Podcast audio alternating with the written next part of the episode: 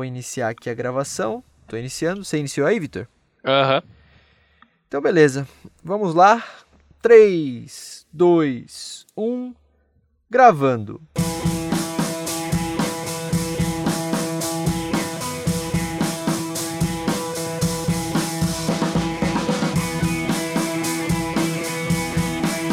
Versão brasileira Dublacast.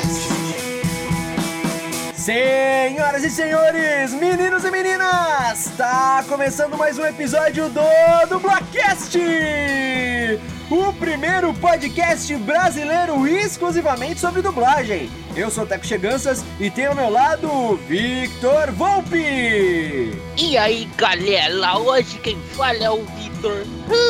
Ai, que legal.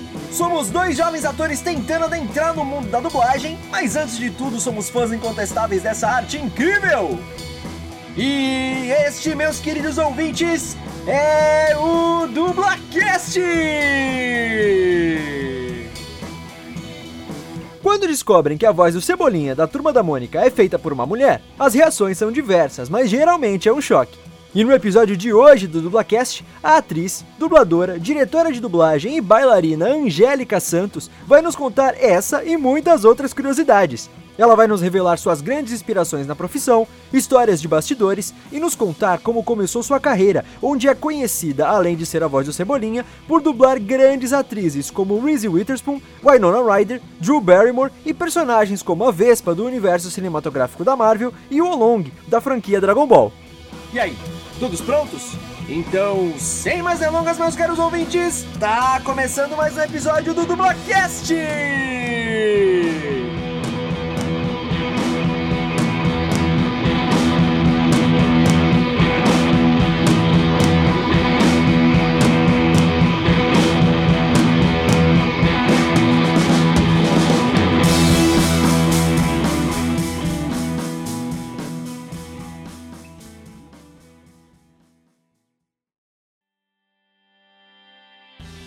Chegamos ao episódio 55 do Dublacast, mais uma semana. Estamos eu aqui com o meu querido amigo Victor Volpe. Vitão, como é que você tá, meu querido? E aí, galerinha, beleza? Mais um domingão aqui do que?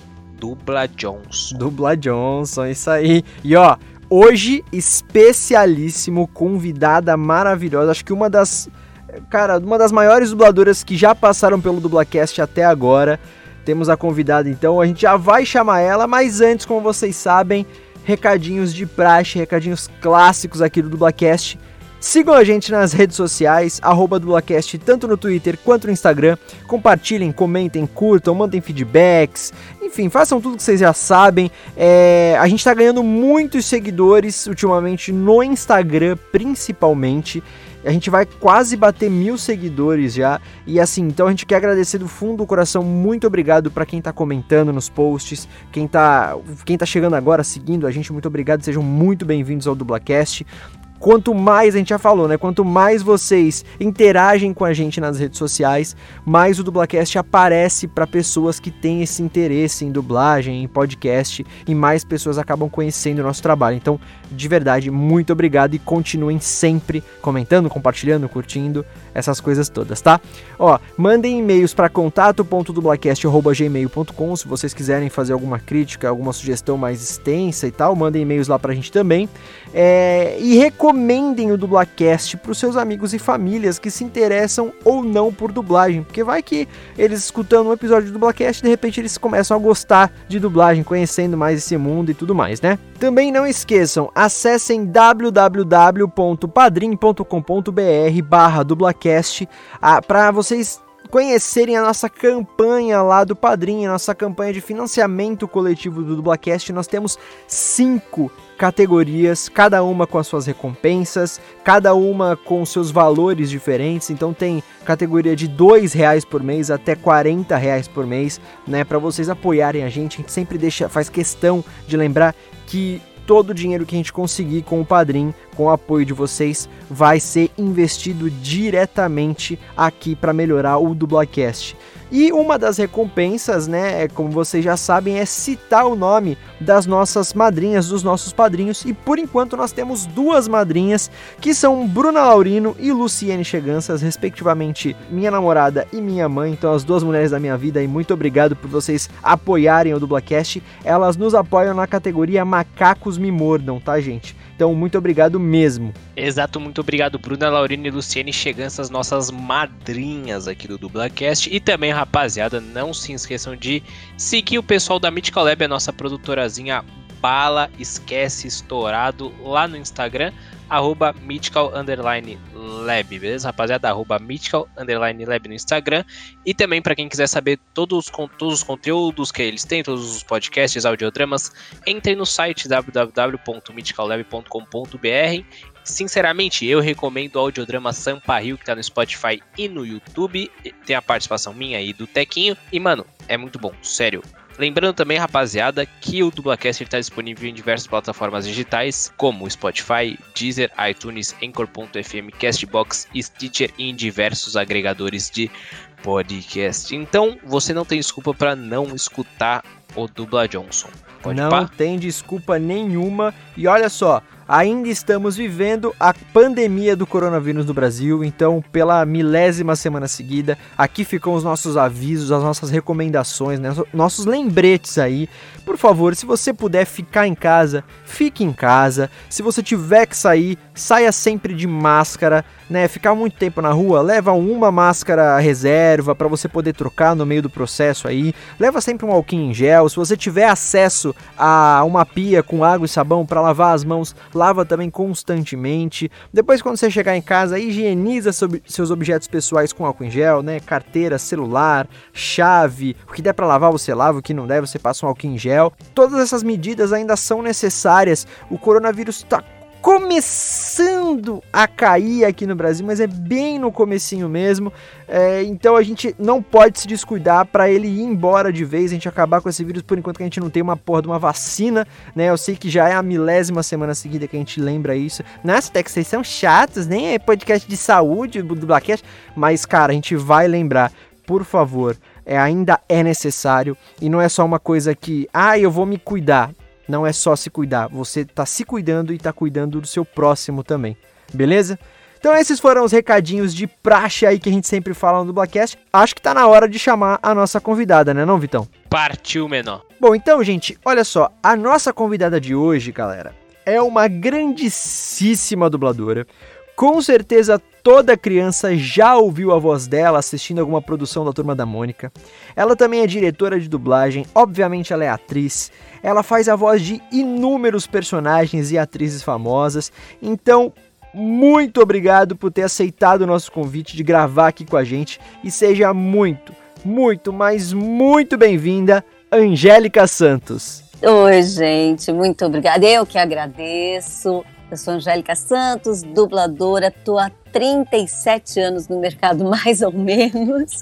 Comecei me beliscavam, obviamente. E dublo personagens que vocês conhecem, vamos lá, tem o Cebolinha, tem é, o Long do Dragon Ball, já dublei o Guinho Luizinho Zezinho, Kevin dos Anos Incríveis, a Vespa da Marvel, é, Drew Barrymore, Angelina Jolie, Penelope Cruz, Cameron Diaz, Reese Witherspoon, e por aí vai. que maravilha. É um prazer estar aqui hoje e vamos lá conversar sobre dublagem, que é o amor da minha vida. ah, que maravilha, que maravilha. É pouquinho tempo, né, Vitor, de dublagem? Pouquinho, cara, só tenho que viver duas vezes assim. É, então. Angélica, a gente quando traz um convidado dublador aqui, a gente costuma brincar e falar que você, principalmente dubladores como você, que estão já há muito tempo no mercado, já são bem é, conhecidas e provavelmente você dá muita entrevista, faz muito evento. A gente fala que são aquelas perguntinhas de praxe, perguntinhas chatas, né? Que você já deve estar cansado de responder, mas a gente tem que fazer porque o público do Dublacast é rotativo, nem todo mundo te conhece, então vamos lá, né?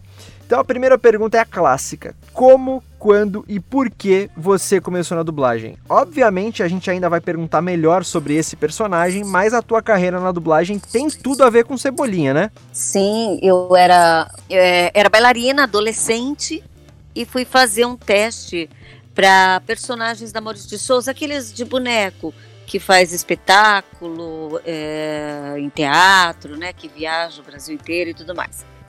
E aí eu fiz o teste, peguei a Mônica e comecei a fazer Mônica. Dois meses, quando eu estava fazendo a Mônica, isso há é, mais ou menos 37 anos, gente. Exatamente. Eu, eu, eu, eles chamaram a gente para fazer um teste de, de voz. Por quê? Porque na época já existia uma turma da Mônica de Voz, a, a, já, na verdade já era uma segunda ou terceira turma que fazia vozes. Eles faziam esporadicamente para comerciais, ou uma peça de teatro, ou para cantar, e, e, tinha um elenco eh, antes, de, eu, antes da, do novo elenco que ficou para o resto, né? É, que eram as Harmony Cats, que era um grupo de cantoras que tinha a Maria Amélia que fazia a Mônica e a Lilian que fazia a Magali, e a Isaura Gomes que fazia o Cascão e a Ivete Jaime que fazia o Cebolinha, que são duas dubladoras bem antigas, né? Uhum. Na época elas faziam os meninos, porque na época não tinha menino, não tinha criança, né? Era, era só voz caricata, caricata de adulto mesmo. Uhum. E as Harmony Cats tinham muita dificuldade de marcar horário, porque elas eram muito famosas, elas tinham, elas tinham esse grupo de, de, de delas, né, de cantoras, e elas faziam muito backing vocal para muita disco infantil e, e, também adulto. E aí eles estavam tendo dificuldade de marcar com elas, eles resolveram fazer uh, novo teste para a turma da Mônica, e foi quando eu fiz, uh, só que eu fiz para Magali, porque a Marli Bortoleto, que faz a Mônica, meu, ela já tinha uma voz tão perfeita de Mônica, eu falei, eu não vou nem fazer teste porque eu sei que ela vai ganhar. é. E aí eu peguei e fiz para Magali. E aí, quando saiu o resultado, que o Márcio, o Márcio Araújo de Souza, que é irmão do Maurício de Souza, juntamente com o Maurício, me chamaram e falaram assim: ó, você pegou, eu, ai, que legal, vou fazer Magali. Eles, não, você vai fazer o Cebolinha. o Márcio falou para mim que o Maurício falou para ele que eu tinha voz de Cebolinha, não de Magali. E aí eu, eu assustei, né? A primeira coisa que eu dublei, que eu gravei da Turma da Mônica de voz original foi uma peça de teatro. Vou te ser sincero que não não era um Cebolinha ainda, né? Eu, eu me inspirei um pouquinho na Ivete Jaime, que era aquele Cebolinha que existia na época.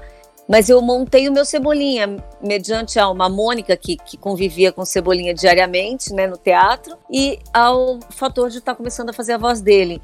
Então eu comecei a observar como é que menino falava, e comecei a perceber que tinha uma melodia diferente de menina. Então eu fui uh, formando um Cebolinha e foi quando eu comecei realmente, foi com Cebolinha. E aí eu, quando comecei a fazer o primeiro filme da Turma da Mônica que eu fiz, que foi A Princesa e o Robô, eu já comecei a, a, o diretor, né, da época desse filme foi Orlando Vigiani, que é um dublador que né, Michael J. Fox, e, enfim, é uma pessoa que já já longa carreira, né?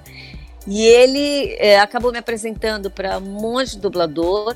E aí a Denise Moneto, que fazia o Anjinho, falou: pô, você não dubla, vai dublar, você já está fazendo aqui o Cebolinha, porque o Cebolinha é voz original, mas é, não, não era você fazia e eles desenhavam em cima nessa época. Era você dublava um desenho que com a voz de um desenhista maluco. Ah, isso que eu ia. Tinha... isso que eu ia perguntar. Isso que eu ia perguntar como é que era esse processo, né? É, Porque, é. só para contextualizar rapidinho os nossos ouvintes, que a gente ainda, inclusive, vai trazer um episódio, é promessa, isso vai trazer um episódio só sobre voz original, mas Perfeito. o processo, é, o processo de voz original é bem diferente do processo de dublagem, né? Como a Angélica tava falando, Sim. o de voz original é feito, a voz é feita antes do desenho ficar pronto, né? Exato.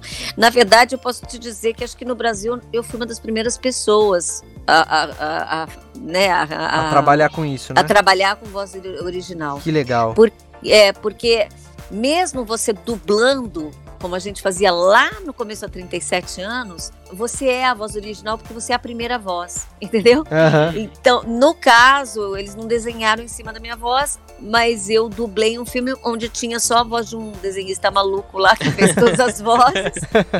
ele fazia ML, ele fazia tudo junto, sabe? Entendi. Nossa, então, deve ter então, sido muito engraçado. É, mas foi um aprendizado, assim, maravilhoso, assim, para minha carreira foi um aprendizado maravilhoso. Mas assim, logo depois a gente começou já a fazer voz original, né? Que seria mesmo a gente fazendo e eles desenhando em cima, que é o que é realmente a voz original, uhum. né?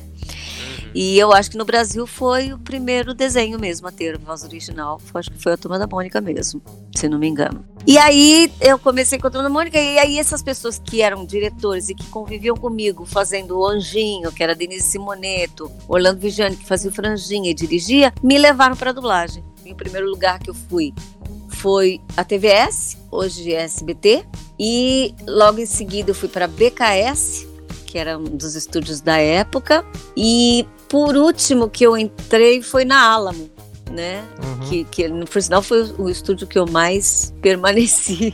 Então a minha história realmente começou com Turma da Mônica. Exatamente. Só que foi interessante porque eu comecei já estrelando, né? E isso não acontece nunca é. com dublador. Sim, sim. e, e, você, assim, é, gostava de dublagem? Sabia o que era dublagem antes da Turma da Mônica? Ou nunca tinha passado pela, pela sua cabeça o que era? Enfim. Hum, olha, eu vou te dizer que eu, só aí eu fui perceber que a TV não tinha aquela voz. eu não sabia nada, por isso que eu falo que a profissão me escolheu, não fui eu que escolhi a profissão. Entendi. Entendeu? Eu fui escolhida. E é maravilhoso, porque a partir do momento que eu descobri o que que era, eu larguei todo o resto que eu fazia. É, fiz, aí acabou o, o, teatro, eu acabei diminuindo, porque também vou me dedicando mais à dublagem. O balé eu também fui diminuindo até encerrar.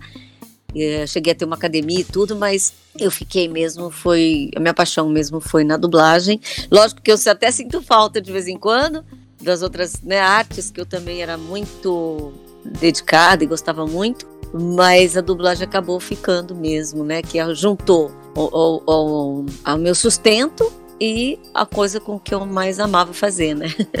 Ah, maravilha. Que da hora.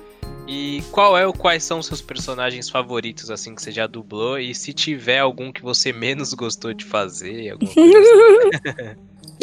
Olha, é difícil falar dos que mais gostou, porque assim, eu sempre curto o trabalho que eu tô naquele momento, sabe? Uhum. E mas é obviamente que eu não posso deixar de falar que o Cebolinha é minha paixão e sempre vai ser, e eu continuo fazendo e, e, e amo, né? Mas eu gostei muito também de fazer, por exemplo, eu fazia, eu comecei minha carreira fazendo muitos meninos. Então eu fiz filmes maravilhosos, desde Sintonia no Amor, O Último Grande Herói, é, Capitão Gancho. Eu fiz diversos filmes, Cheque em Branco, enfim, é tanto que eu fazia, é, tantos Anjo Mal é, enfim, que eu fazia menino, né? Mas as, as, duas coisas que eu mais gostei de fazer de menino mesmo foi o, a série Anos Incríveis, que eu fazia o Kevin, e Um Amor de Família, que eu fazia o Bud, o filho do Al Bud, né? Que uhum. eu, eu, amava também, amava fazer também. Esses, esses fazendo criança, menino. Mas, gente, a lista é tão. Até outro dia me perguntaram: você tem uma ideia de quanto você já fez? Olha, eu não faço ideia mas deve ser mais de 300 mil, mas acho que muito mais. Porque é, são 37 anos de carreira e por dia você faz um monte de coisa, né? Então, uhum. É, não dá nem para ter uma ideia. Mas é, eu, eu colocaria esses, que é, que é o Cebolinha, Kevin, Agora tem algumas atrizes que eu amo fazer séries. Aí eu vou começar a falar, vai ter muito. Aí você vai falar, pô, mas aí não é, são os mais legais, não. mas é, essa pergunta Olha, a gente ainda fala. É, coloca é, o dublador contra a parede, geralmente. Ah, eu sei. Ó, eu posso dizer, tinha um que eu não gostava de fazer por uma questão de estragar minha voz, tá? Hum. Porque na Disney, quando você pegava um personagem, você pegava ele e o irmão e os irmãos.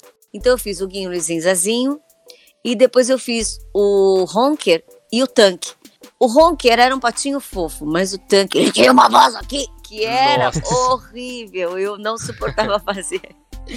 Teve um outro desenho que no começo eu não gostei, porque não me explicaram direito, e eu sacava que tinha alguma coisa errada. E quando eu descobri o que era real do personagem, eu comecei a curtir muito, que era o Rei Arnold, que eu fazia o Stink. Hum, e. E, e, aí eu não curtia, eu achava que tinha alguma coisa estranha. Bom, conclusão, a gente não tinha. É, hoje a gente recebe todo um aparato do que é o desenho, sabe? De uhum. todos os ângulos para você não ter erro, né? Naquela época eu não recebia nada, já estava em cartaz, demorava cinco anos para chegar aqui, mesmo assim ninguém sabia de nada. E eu comecei a fazer, na verdade ele era caipira. E eu comecei a fazer ele não sem ser caipira. Ah. Aí quando mudou a direção, que o diretor que pegou, que se sei lá, decidiu procurar mais a respeito e ele descobriu que o cara era caipira e aí eu comecei a fazer caipira e aí eu curti, porque eu entendi todas as piadas, comecei a entender, entendeu? Ah, E aí mudou, né? Aí virou outra coisa, daí foi legal. Mas é isso. entendi. Que legal, que legal. E quem são suas inspirações, seus grandes ídolos na dublagem? Olha, essa pergunta. Você vai falar de alguns, outros vão ficar bravos. Enfim. Mas a primeira pessoa que eu identifiquei, que eu, fal que eu falei, putz, é isso que eu quero, e eu gosto disso aqui, foi a Miriam Fischer. E a gente é até legal, porque o que ela faz no Rio, eu sou. Faço aqui em São Paulo. Praticamente quase todas as atrizes que ela faz lá, eu faço aqui. É verdade, é verdade mesmo. Olha só, parando pra pensar. Tirando a, é, tirando a Nicole Kidman, que, né, que nu- nu- nunca eu fiz acho que uma vez só aí, mas não, eu não acho que fica legal. Eu gosto da Nicole nela mesmo, né? Enfim, sou apaixonada pelo trabalho dela.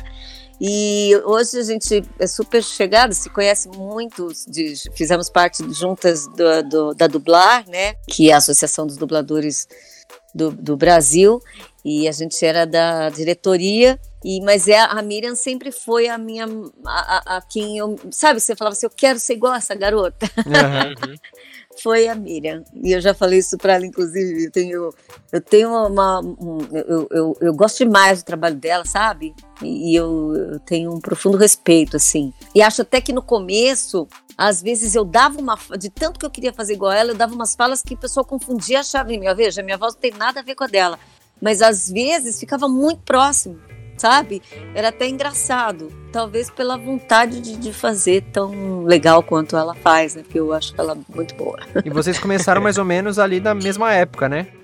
Ela ainda é um pouquinho mais antiga do que eu. Hum. Ela deve ter já uns 40 anos de dublagem, a Miriam. Hum, Entendi. Né? Eu comecei, ela já já tava. Ela começou nova também, né? E eu acho que por isso que ficou essa coisa, né? De você ver uma pessoa que você gosta, do tipo de trabalho da sua idade e tal, enfim. E era próximo, né? Então, acho que foi por isso. Mas eu curto muito o trabalho dela e, logicamente, gente, tem pessoas maravilhosas, assim, que eu, que eu super sou fã, né? Carlos Campanilha, que, que eu, deles, Elisaura Gomes, para mim, é uma das dubladoras mais sensacionais e incríveis que eu já conheci na minha vida. Sabe? É, esses são mais antigos, né? Tem, tem muita gente, mas se eu for falar, acho que eu vou esquecer. a, a lista é enorme. Três A lista é, é, exatamente, por aí, por aí. Ai, ai. Angélica, como a gente falou, né? A gente tava até comentando sobre isso. é, a gente sabe que o termo correto não é dublagem, é a voz original e tudo mais, né? Mas como é ser a voz do, do Cebolinha há 37 anos, que é um dos personagens nacionais mais queridos e conhecidos por todos, assim? Como é que é se, é, você conviver com isso praticamente, praticamente não, na sua carreira inteira, né? É, Na verdade, assim, olha, quando eu comecei, a- quando entrei para a Turma da Mônica, a Turma da Mônica já era conhecida, né? Aham. Incrível, né? Ela já era. Só que eu gostava, eu já cheguei a ler gibi, e eu tinha visto um comercial que eles cantavam Feliz Natal para todos, Feliz Natal. Esse comercial é muito antigo e eu amei quando ele apareceu a primeira vez. E quando eu comecei a fazer, eu fiquei meio assim, caramba, eu tô fazendo isso mesmo? eu nem falava muito com você, será que vai ser eu? Porque como eu já tinha mudado de elenco, né, até definirem que o elenco seria esse, eu ainda não tinha caído a ficha. E eu vou te dizer que demorou muitos anos até para cair. E assim, acabou sendo muito normal e natural. Eu, eu nem falo muito para as pessoas que eu faço. É tanto que quando algumas pessoas descobrem, ah, é uma mulher. Nossa, a minha tia teve essa reação. É, Porque então, ela, ela é apaixonada pela turma da Mônica. Minha tia se chama Mônica, inclusive. oh, e ela é, é- Mônica. ela é apaixonada pela turma da Mônica, em especial pelo Cebolinha. E Ah, aí. É o melhor personagem. Você é suspeita, né? Super. E um dia eu fui contar pra ela, estraguei a infância dela, coitada. Ela falou, É, mentira que é então. uma mulher. Mas, de- assim, obviamente ela curtiu ainda mais depois, mas foi um baque de descobrir que não era um menino, porque pra ela sempre foi um homem fazendo, né? É, isso, isso acontece. O pessoal até pergunta qual é a. é, Qual é a. A reação? Conta a reação, né? Eu já tive diversas reações. A maioria é: Uau, que legal! Sabe? A maioria é essa. Mas já aconteceu, pô, acabou com a minha infância, também já aconteceu. já aconteceu de uma menina, a minha irmã querer ganhar ponto, o, o, o marido dela querer ganhar ponto com o chefe, falar que conhecia a voz do Cebolinha, e a filha do cara apaixonada falou, brigou com eles, falando que absurdo, não é uma mulher nada. Agora eu não quero mais saber. Como assim? É, mas depois a menina, quando eu falei com ela, aí ela, ah! aí mudou, né? Aí, aí já achou legal. Mas a maioria, vou te ser sincera, a maioria gosta e depois que fica sabendo, putz, me pede para fazer e manda mil beijos e isso aqui. Então, é, é a, eu acho que nunca tive uma, na verdade, uma reação negativa, assim, sabe, definitiva, sabe? Eu nunca tive. Toda, a maioria sempre curte, assim. E, assim, e eu, como não falo muito, às vezes você vê na internet. Uma vez eu vi, eu vi uma que era assim, ó, descobrimos a voz do Cebolinha é uma senhora de 60 anos. Que isso? Aí eu comecei a dar risada. Eu falei, puta, que bom, tô, tô bem na fita, né? 60 anos, eu tô legal. isso já faz, ó, isso já faz muito tempo que, que, eu, que eu achei essa mensagem. Então tem muita gente que não sabe tal, mas ultimamente já tá aumentando o número de pessoas que sabem, né? É, porque a dublagem, ela tá cada vez mais sendo valorizada e... e na mídia e as pessoas estão comentando, estão descobrindo, né? É, muito, é, é, interessante também, por exemplo, é, a gente fez um episódio, há poucos episódios atrás, sobre High School Musical, sobre a dublagem da franquia do High School Musical. Sim! E uma das, um dos personagens, o Ryan lá, que é um dos personagens principais, ele é dublado por uma mulher, que é a Julia Castro. Exatamente. Né? E, e assim, mesmo ninguém quase sabe disso. E quando as pessoas descobrem, inclusive eu, quando fui descobrir, eu, nesse episódio eu já sabia disso, né? Eu já tinha é. descoberto uns anos atrás. Mas quando eu descobri também, eu falei: o quê? O que, que é isso? Então, pra você ter ideia, eu coordenava a Alamo, que foi onde foi feito o High School Musical, né? Hum. E a Júlia Castro, ela também, eu dirigi uma série lá que chamava Ugly Betty, uhum. que era aquela americana, sabe? Aquela novela americana da Disney. Uhum. E a Júlia Castro fazia o menino da série, que era o filho da minha irmã, tá? Eu não lembro agora o nome dele. E ela foi embora para os Estados Unidos no final da série. Para eu conseguir achar uma voz que chegasse na Júlia, eu tive dificuldade. Porque era tão forte que era menino que eu não achava um, uma criança, um menino que tivesse a voz da Júlia de menino, você entendeu? Porque era tão convincente a voz dela que a voz da criança não Nossa, ficava convincente demais, como a dela. Demais. Entendeu? É, aliás, os personagens mais conhecidos da Júlia são personagens masculinos, né? Ela fez. Sim. Ela fez um personagem. É, a grande maioria, ela fez um personagem na Disney que era da série. Era um amigo da Hannah Montana, se eu não me engano. Ela sim, fez. sim, também foi é. dublado na Alamo, também cheguei a dirigir essa série. Então, sim. A, o irmão da Lizzie Maguire, na série da Disney também, Lizzie Maguire. Isso. E é perfeito. Você vê que o menino é não é jovem. Sim. Então, isso, é, isso eu acho legal porque aconteceu comigo também e, e, eu acho bem interessante. Quando eu fiz Anos Incríveis, comecei a fazer o Kevin, ele tinha acho que 12 anos, no, ou 10, eu não lembro, ele era muito novo, Kevin. E eles não queriam adulto fazendo, né? Só que eles não achavam criança para fazer. Então eu fiz o teste, só que eu fiz assim, ó, GG, e fiz o teste. GG pode ser menino, menina, pode ser qualquer coisa, né? Uhum. E nós, nós não estamos mentindo, nós só estamos omitindo. e aí eu peguei, eu peguei o teste, fiz a série. Aí, quando foi mais ou menos uns três anos que eu tava fazendo já a série, eles queriam, eles queriam mudar a voz, parece, porque chegou uma nova temporada. E a princípio era um menino muito novinho que tava fazendo o Kevin. Então ele não ia conseguir fazer a nova temporada, que acho que o Kevin tava com 15 anos, né? Uhum. E, e assim, sempre que tinha uma entrevista ou alguma coisa, eu tava com catapora, sarampo, porque não podia parecer que era uma mulher, né?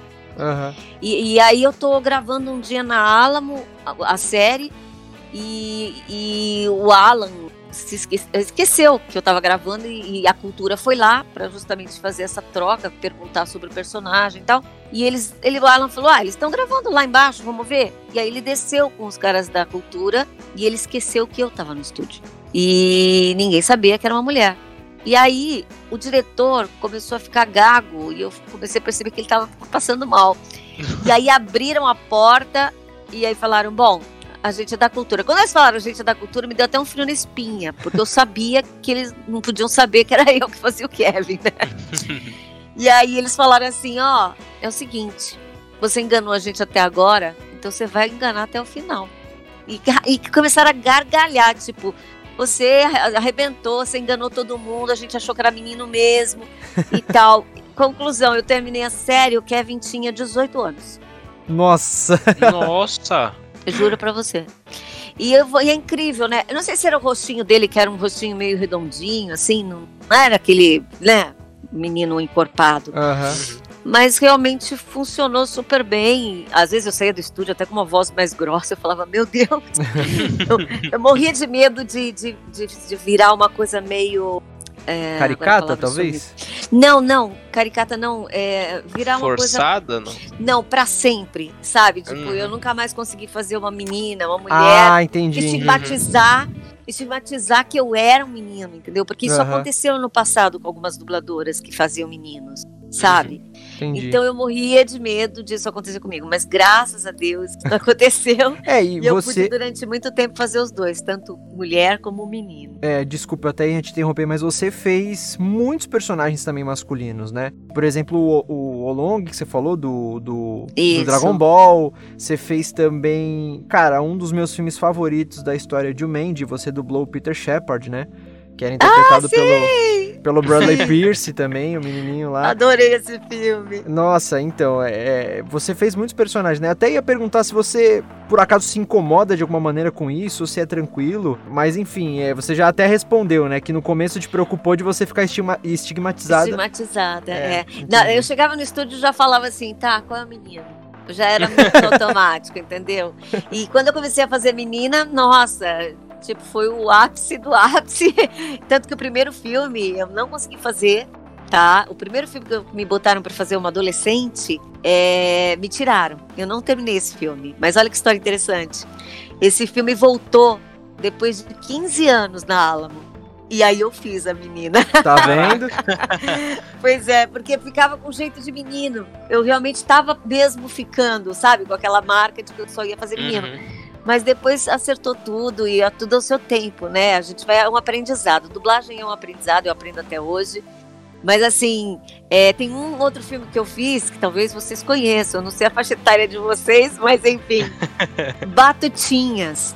Conheço de Bat- nome, assim, é clássico, conheço mas eu também nome. não assisti. É, é um, é um clássico, Batutinhas. Eu fiz o, o ator principal, que era um menininho muito fofo também. E era tudo dessa época. Não, não, mas eu não tenho, assim, nada, absolutamente nada contra. Curtia pra caramba fazer. É que eu queria fazer as duas coisas. Queria fazer uma menina, mas também podia continuar com os meninos, que não teria problema, não. Mas aí as crianças começaram a dublar, e aí hoje em dia, só quando eu vou fazer uma dobra, sabe? Tipo, Aham. Num filme, ó, joga bola, faz aí pra mim, Angélica, esse menino, joga bola! Aí eu faço, entendeu? E aí passa batido. Mas é, hoje em dia tem crianças, né, que dublam crianças, então fica mais legal, né? Não sei. Sim. Mais natural, eu acho, né? É, eu acho que sim. Né? Apesar de que assim, é, você sabe que até eu assisto de vez em quando algumas coisas, tem uns colegas que não me conheceram na época que eu fazia menino.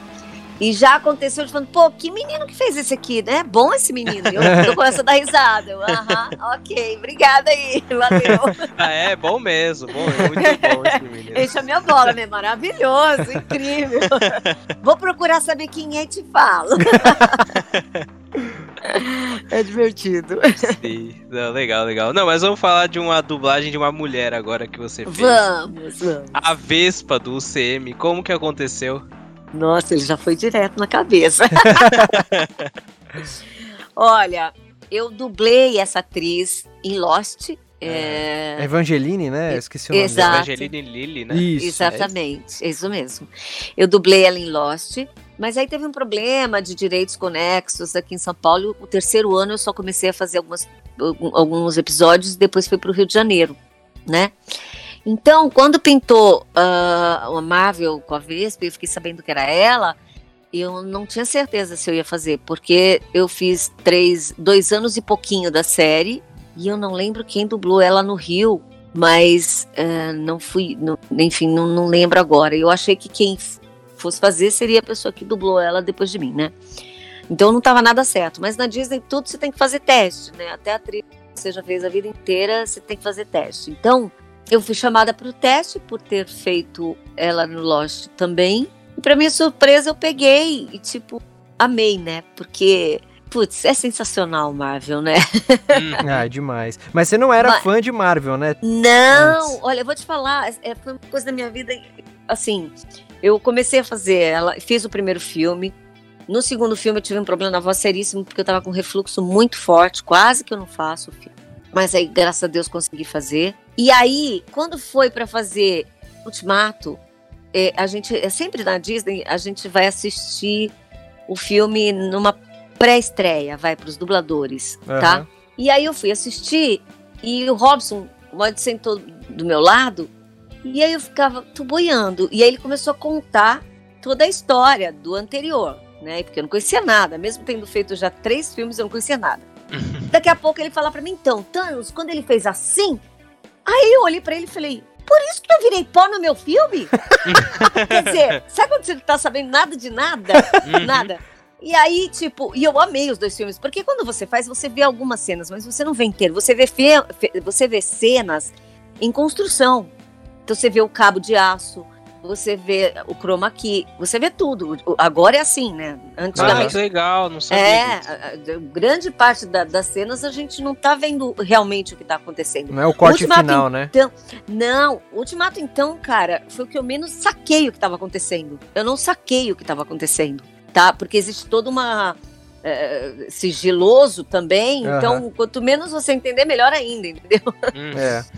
E aí, aí quando ele começou a me contar, eu tenho um filho, eh, o Enzo, que tem hoje 12 anos, e eu falei, filho, ele falou, mãe, eu vamos assistir tudo.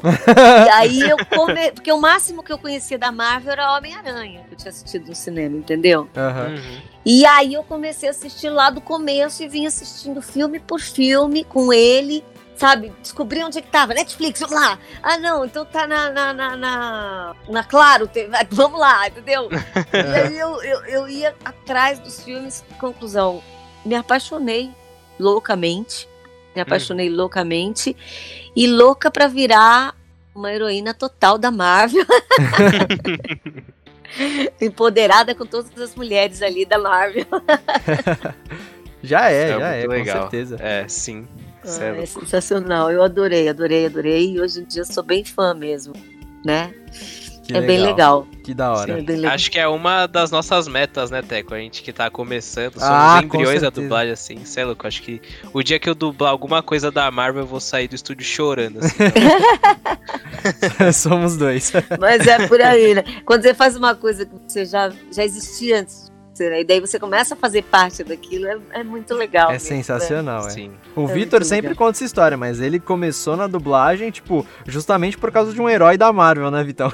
Sim. Não, eu assisti Homem-Aranha quando eu era muito pequeno. Eu falei, pô, eu quero crescer e ser o Homem-Aranha. né? Lógico. Aí eu perguntei pra minha mãe, como que eu faço pra ser o Homem-Aranha? Ela falou, ah, vira ator. Aí eu virei ator, aí, aí tipo, no meio do processo de virar ator, eu pensei, putz, eu quero, acho que ser dublador eu vai ser mais, tipo, legal, porque eu vou dublar várias coisas do Homem-Aranha se eu conseguir, não sei o quê. Aham. E aí é isso, aí eu virei dublador. Mas hoje, claro, eu entendo várias outras partes da dublagem, eu amo tudo, assim, da dublagem.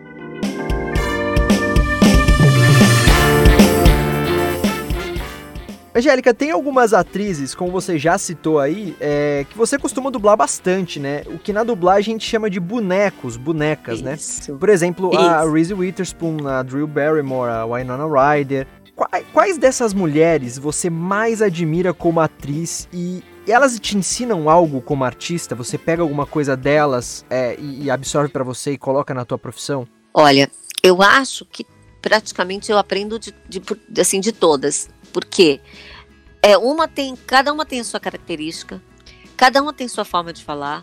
Eu sempre falo que tô aprendendo e vou aprender até o final dos meus dias dublando, porque todo dia eu pegando uma coisa nova. Como é que eu posso dizer pra você que eu já sei tudo? Eu não sei tudo. Entendeu? Então uma respira antes de falar, outra sai falando, tropeçando tudo, mas pela característica da personagem, entendeu? Então, cada atriz, quando veste uma personagem, me dá a possibilidade de vestir de forma diferente. E isso é um aprendizado diário.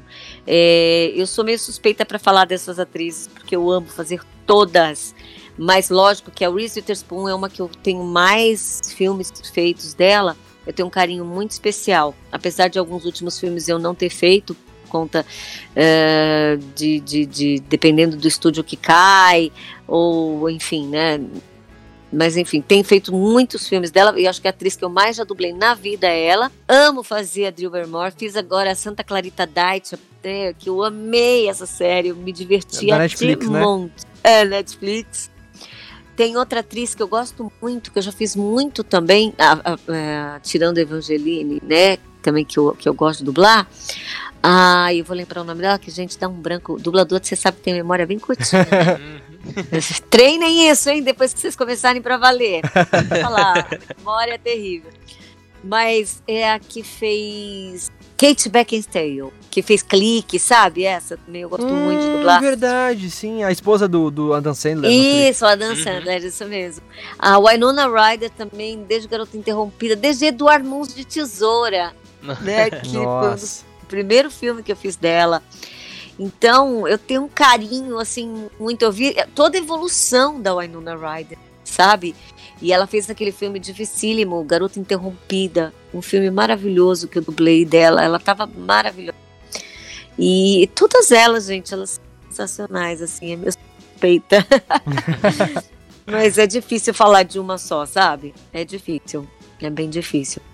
É, tem algumas, tem, tem algumas que você faz um tipo, né? Que você é obrigada a fazer uma coisa mais aqui, ou então você fazer uma coisa que ela fala mais lento. Tem tantas atrizes, tantas séries. Tem uma que eu adoro dublar, ela é maluca, gente. Mas a série é sensacional, chama Crazy Ex-Girlfriend, que é uma comédia é, musical, sabe? Uhum. Netflix também. Gente, é maravilhoso, é maravilhoso. Sim, eu até chorei, até tenho no meu Instagram a, a última último dia que eu fiz essa série e eu caio no choro assim compulsivamente, porque dá uma dor no coração, sabe?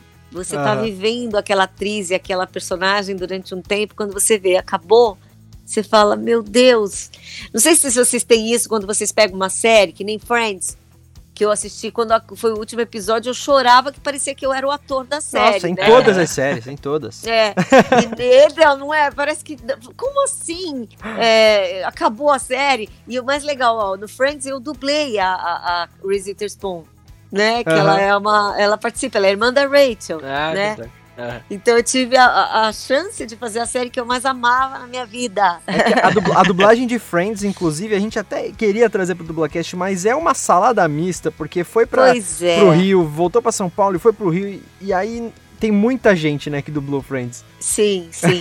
tem o elenco do, do Rio e o elenco de São Paulo, mas os dois eram eram bons. Não, né? eram maravilhosos, maravilhosos. Apesar de que você sabe, é, existe uma, um fator que, que tem gente que não gosta de dublagem, até é legal falar isso, que é muito claro para mim desde que eu comecei a dublar. Se você assistir uma série ou um filme sem estar dublado, vai ser muito difícil você aceitar ele dublado. Se você assistir a primeira vez dublado, vai ser difícil você aceitar ela sem estar dublada. Com certeza. Fica a impressão sempre é a primeira. Então, às vezes, não é que estava ruim, não. É que você assistiu a primeira vez já. Então, entendeu? Isso interfere uhum. muito. Mas isso com certeza. Ó, por exemplo, a minha, a minha namorada, hoje em dia, ela é gosta muito mais de dublagem do que antes, por exemplo, de começar... Já gostei dela, já gostei dela. de começar a, me, é, é, a, namorar comigo e tal, porque agora ela tá conhecendo a dublagem, né? Ela tá se informando mais. É, então hoje ela tá muito mais ligada com como é que é a dublagem. Mas mesmo assim, ainda ela prefere grande parte das coisas legendada, né? E ok, uhum. é uma escolha dela, beleza, e ela sabe, ela tem os motivos, ela sabe criticar, sabe o que falar, então ok, é, é, é a opinião dela. Mas, por exemplo, a série Brooklyn Nine-Nine, que é uma das séries preferidas dela, ela só consegue assistir dublado. Que porque bom. ela começou a assistir a dublado. Vez. Exatamente. Exato. Exato. Então, quanto mais passar o tempo, você faz ela assistir mais dublado é, antes, entendeu? Sim, sim, sim. É o que eu tento todos os dias. Com certeza, a primeira impressão é essa, entendeu? Logicamente, hoje em dia, a gente, eu, por exemplo, quando eu vejo versão brasileira, dependendo do lugar, eu não assisto. Porque Uhum. eu já sei que não vai ser legal e eu vou me decepcionar, entendeu? Mas é, eu, eu acho que os fãs, quem curte dublagem, são as pessoas mais. é, assim, eu acho que são. Eu sempre falo, agradeço, porque são graças a essas pessoas que algumas empresas é, deram um passo atrás e foram perceber que eles estavam fazendo trabalhos péssimos e, e que e quiseram melhorar a qualidade. Entendeu? Sim. graças aos fãs que começaram a reclamar. Então eu sempre agradeço e eu acho que é isso. O brasileiro ele tem que aprender a reclamar quando tá ruim, sabe? Sim. Porque é, quanto mais a gente reclama, eles vão pensar mais que, pô, então vamos mandar profissional mesmo fazer. Não adianta mandar para lugar ruim. Tá barato? Barato é, mas e o resultado? Que é o principal. Então as pessoas têm que reclamar mesmo. Tem que reclamar mesmo. Tá ruim? Tá ruim, reclama. Que aí ou o estúdio, ou o estúdio contrata gente competente, ou eles começam, a, que o distribuidor vai atrás de, de, de mandar para estúdio bom, né? Uhum. Sim, é um, é um serviço que você tá pagando, né? É um, Ex- um- você tá consumindo aquilo ali, você tem que consumir da maneira mais. da maneira melhor, né? Exatamente, perfeito.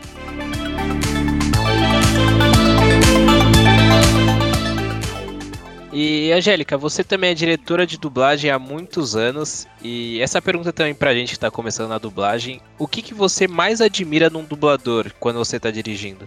É, ele saber escutar, né? Porque assim, quando você tá começando, você tá nervoso, né? Hum. Você já vem nervoso, não tem como você Nossa. começar calmo. Eu comecei nervosa, imagina. Eu comecei, gente, eu dublava com as pessoas, na não, não era separado, era todo mundo junto, né?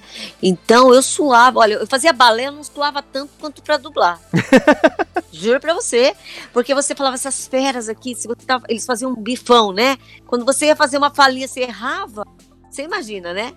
É, e era tudo gravado, não tinha como, sabe, não tinha espaço para cortar, era a máquina tinha um, um delay, ela demorava para alocar, sabe, escorregava. Então, era bem diferente. Hoje em dia, eu vejo assim, por exemplo, a pessoa falou uma fala e ela cantou na fala. Você, ó, você deu uma cantadinha, fez para cima, então eu quero para baixo, tá. Aí ele faz de novo para cima. Aí eu falo de novo, aí ele faz de novo para cima.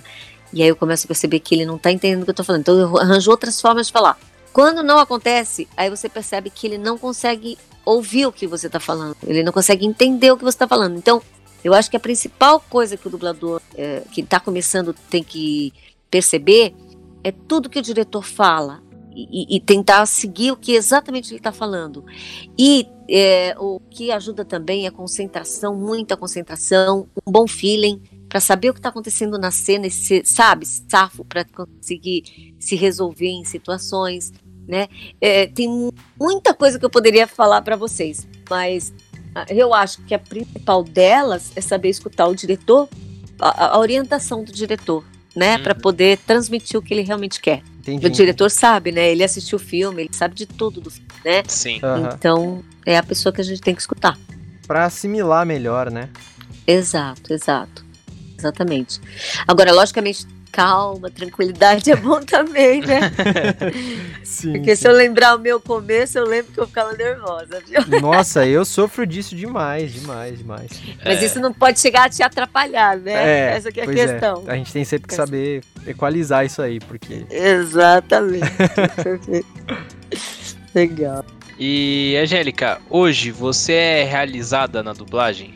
Olha, eu sou completamente realizada. É, eu, eu consegui atingir o posto máximo, né, que seria de coordenador da maior empresa que existia no Brasil, né, acho que a Herbert e a Alamo maiores, e eu consegui ser coordenadora da Alamo durante muitos anos. Fui diretora dessa empresa que só me trouxe alegria e tem memórias maravilhosas de profissionalismo, de trabalho bem feito, eh, de tudo que é bom tudo que é bom eu aprendi lá, sabe? Eu me formei como dubladora lá eticamente. é, é, eu tenho tive uma escola, eu agradeço a Deus pela maravilhosa escola que eu tive, sabe? Tenho memórias muito legais do seu Michael, que era o dono da Alamo, e do Alan, que me deu todas as oportunidades que pude ter. Sem esquecer, logicamente, da Maurício, né? E do Márcio Araújo, do Maurício Souza, que, que, que foram pessoas que me deram as primeiras, né? Que é aquilo que a gente falou de ter gratidão sempre a tudo e eu tenho por eles porque eles fizeram minha carreira. Logicamente, eu peguei o que eles me deram e levei pra frente, mas é, eles me deram a oportunidade, né? E o carinho que eu tenho eu nunca vou esquecer.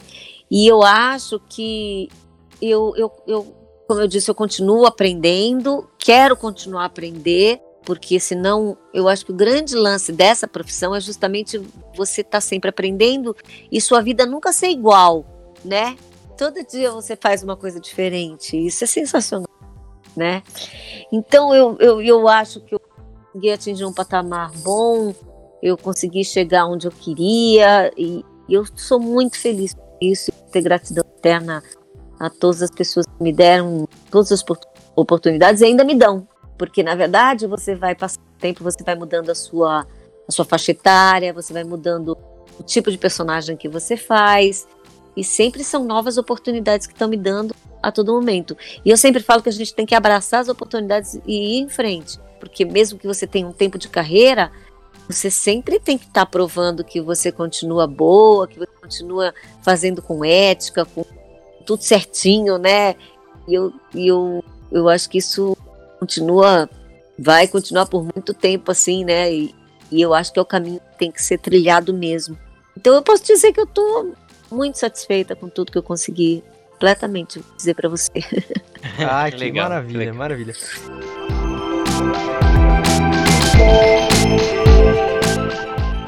E galera, olha só, a gente tá chegando ao final de mais um episódio do Dublacast, o episódio 55, mas ainda temos mais uma pergunta pra Angélica, e é uma das perguntas que a gente costuma fazer que são mais legais aqui, pelo menos pra mim, não sei se pros ouvintes, não sei se pro Vitor também, mas eu adoro quando a gente pergunta isso, que é o seguinte, Angélica, você que já tem uma carreira aí, como você já falou, 37 anos na dublagem, você deve ter muita história engraçada ou interessante pra poder contar de bastidores da dublagem, né? Você pode contar algumas pra gente, por favor? De bastidor. É, não precisa ser exatamente de bastidor, tipo, dentro do estúdio, nem nada, mas pode ser assim, alguma coisa com fã que você passou, ou por conta da dublagem, alguma situação que você passou. Olha, é, de fãs eu tenho algumas, assim, são bem interessantes, assim. Pode De- contar. Tipo, desde eu chegar numa Renner para pagar um- um- uma conta e eu falar, eu queria pagar um boleto, o cara levantar e falar, dubladora, Angélica Santos. Como Oi? assim? Sabe? Como também, uma vez numa loja, é, tem duas que eu gosto bastante de contar. Tem uma que eu tava numa loja de discos. E aí, tava eu e uma amiga e a gente começou a. a- e ela também dubladora, tá? E a gente conversando, não, era loja de sapatos. E a, e a gente conversando e falando do tênis que queria comprar, como uma menina começou a chegar perto, a vendedora, começou a chegar perto, começou a chegar perto. Aí, aí eu falei assim: escuta, eu queria esse tênis, tal, tal, tal. Ela, ai, vocês são dubladoras, né? Eu falei pra minha amiga, eu falei, puta, nossa voz deve ser muito de dubladora mesmo, né? Porque não é possível. E ela sabia tudo, cara. Ela ficou super emocionada, foi uma cena meio assim. Mas o engraçado, assim, que geralmente é que quem tá do lado, porque ela queria autógrafo, tá? E quem tá do lado começa a olhar pra ver que famoso é, né? É. Só que é um famoso ninguém, né? Então, tipo, eles ficam olhando com uma cara assim, mas quem é? É, Quem você é, sabe? famosa pela sua voz, pelo rosto quase ninguém conhece. É, exato, exato. Então acontece. Teve uma vez que eu fui comprar uma mala e a menina, oi, tudo bem? Eu queria uma mala? Ela, tá bom. Ela tem essa, essa, ah, tá bom, essa daqui, não sei o que lá. É, é atriz? Aí eu olhei pra ela, eu falei, eu sou, sou atriz. Você trabalha na Globo? Eu falei, não, não trabalho na Globo. Ah, você trabalha no SBT? Não, não. Você trabalha na Record? Não, não. Ah. Você também é cantora? Aí eu, sabe o que você vai falando? Eu, não, quer dizer, não sou, né? Eu até tenho um disco gravado, mas não ia falar que era não é porque eu não sou. Eu falei, não, não sou, não. Ah, você é locutora? vai chegando, vai chegando. Cara, aí uma hora ela, porque ela não vinha dubladora, acho que na cabeça dela, sabe? Aham. Aí ela virou e falou assim: Ai, você desculpa, mas eu te conheço, não te conheço. E você não é da minha família, não é amigo, você mora perto de casa. De onde eu te conheço? Eu falei, eu acho que você reconhece a minha voz. Aí, quando eu falei a voz, ela. A Reese Witherspoon! Ela falou na hora. Assim, eu fiquei, acho que tava muito nela, assim, sabe? Ela tava entendendo que, que eu era conhecida, mas ela não entendia o motivo de, eu- de de eu ser conhecida, né? E já aconteceu, olha, teve uma vez que essa, essa também foi bem legal. Quando eu era casada ainda, a gente estava no restaurante, eu, o Wendel, a Sandra Mara e o Garcia Júnior. E o Garcia Júnior, gente, na época principalmente, voz do He-Man, né? Aham. MacGyver, não tinha como. E aí a gente tava no restaurante, o restaurante todo tava, todo mundo falando, assim, sabe?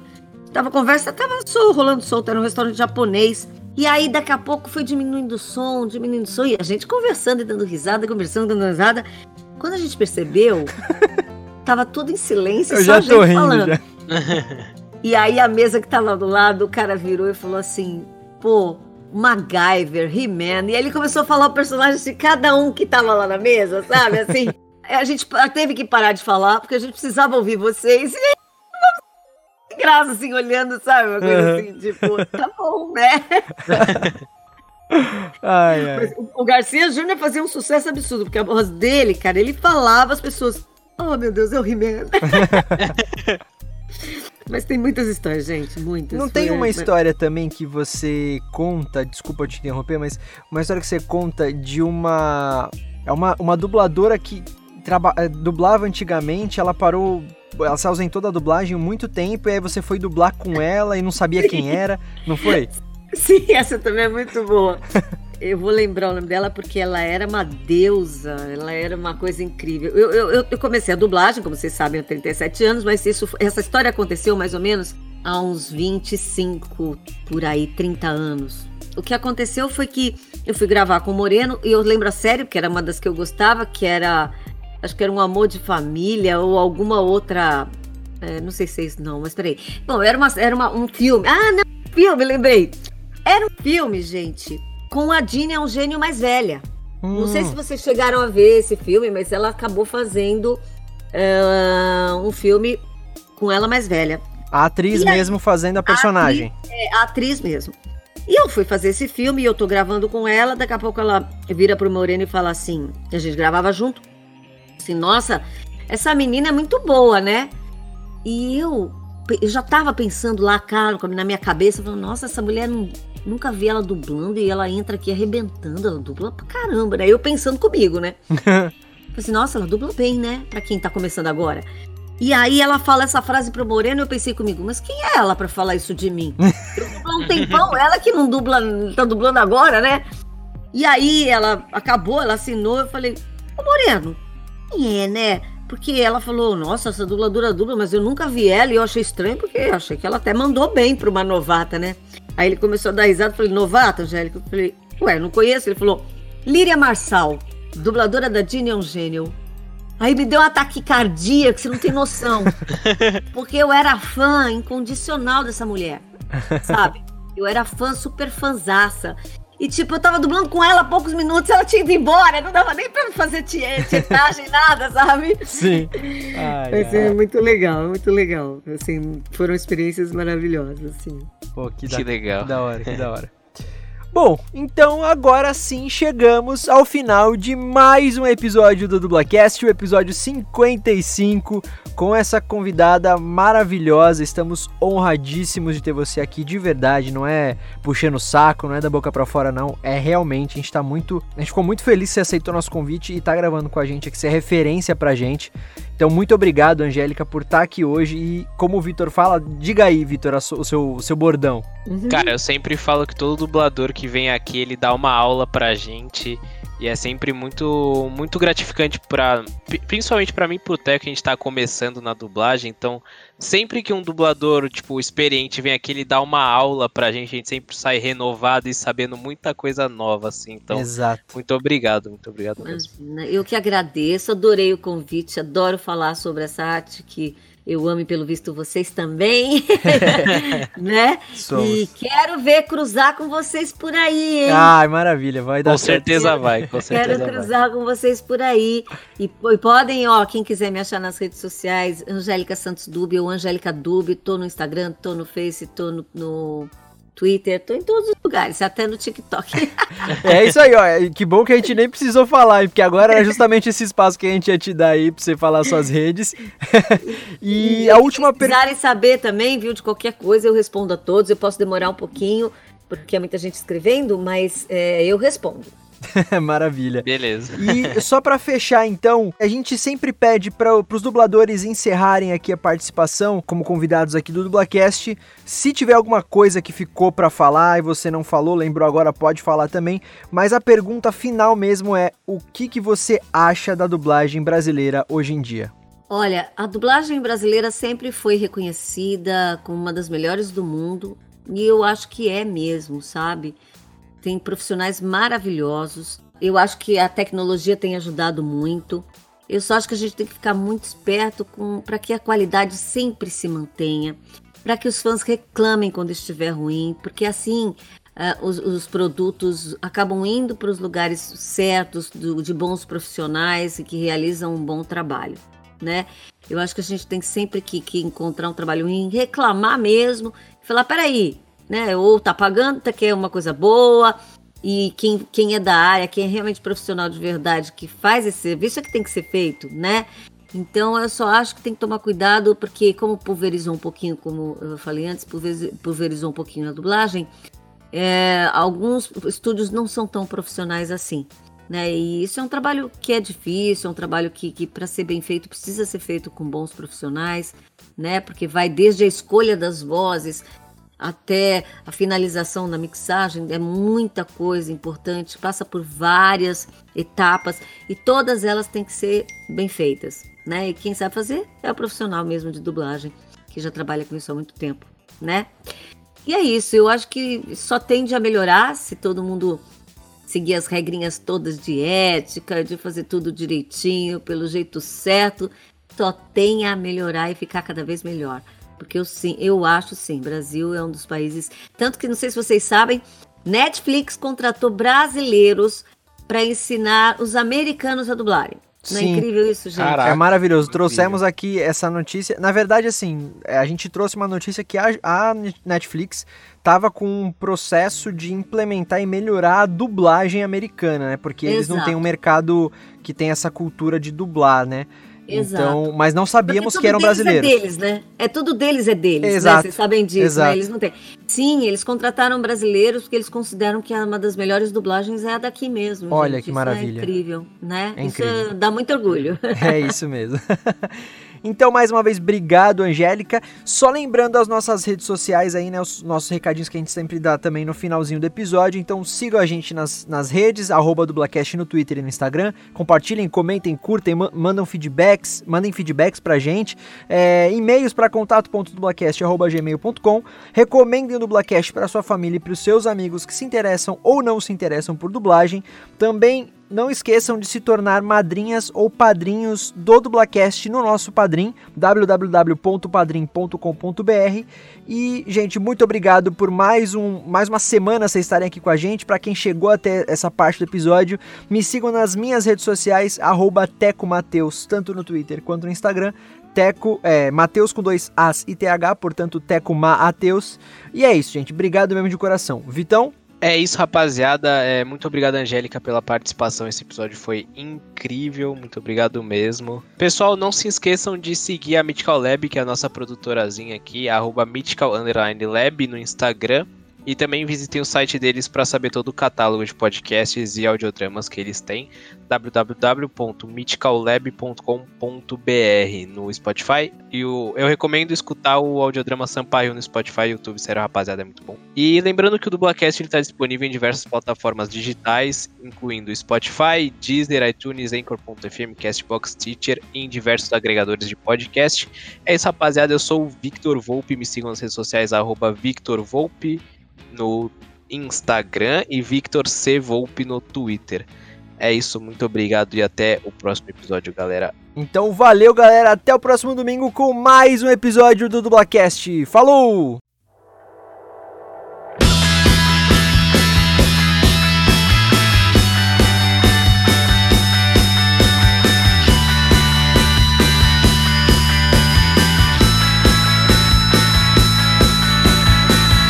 Também não esqueçam, acessem www.padrinho. Desculpa. Então, gente, olha só. Ela é uma grandíssima dubladora. Pera aí. Ficou mudo, gente. Alô? Alô? Alô? Alô, alô? Ah, agora sim. Agora. E fui fazer um teste para fazer a turma da Mônica em, em persona. Não sei se vocês já viram em bonecos, que eles Aham. fazem espetáculo, viagem. Angélica. Desculpa, desculpa te interromper, mas eu acho que você tá usando o fonezinho do microfone, né? Tô, Eu acho tô. que ele tá pegando muito na tua roupa e às vezes tá, não tá Ah, dando pra te desculpa. escutar, que tá fazendo ruído. Então tá. É, Melhorou assim? Ah, melhor, melhor. Sim, sim. Então vamos lá. Obrigado, desculpa, viu? Bom, vamos começar de novo então.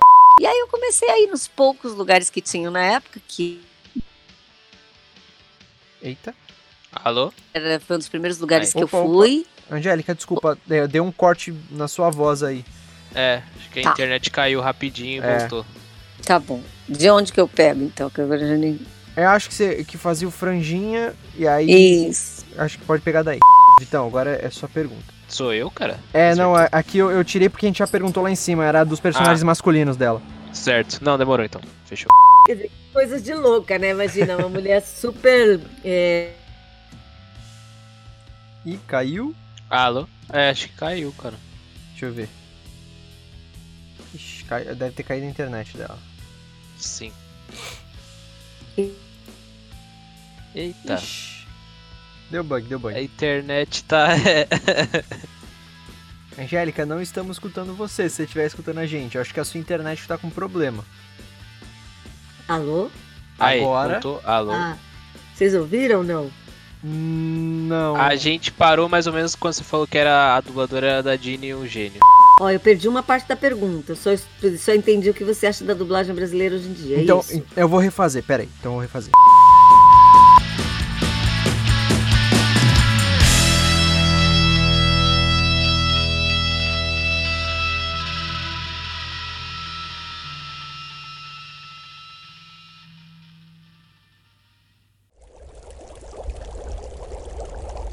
Uma produção musical leve.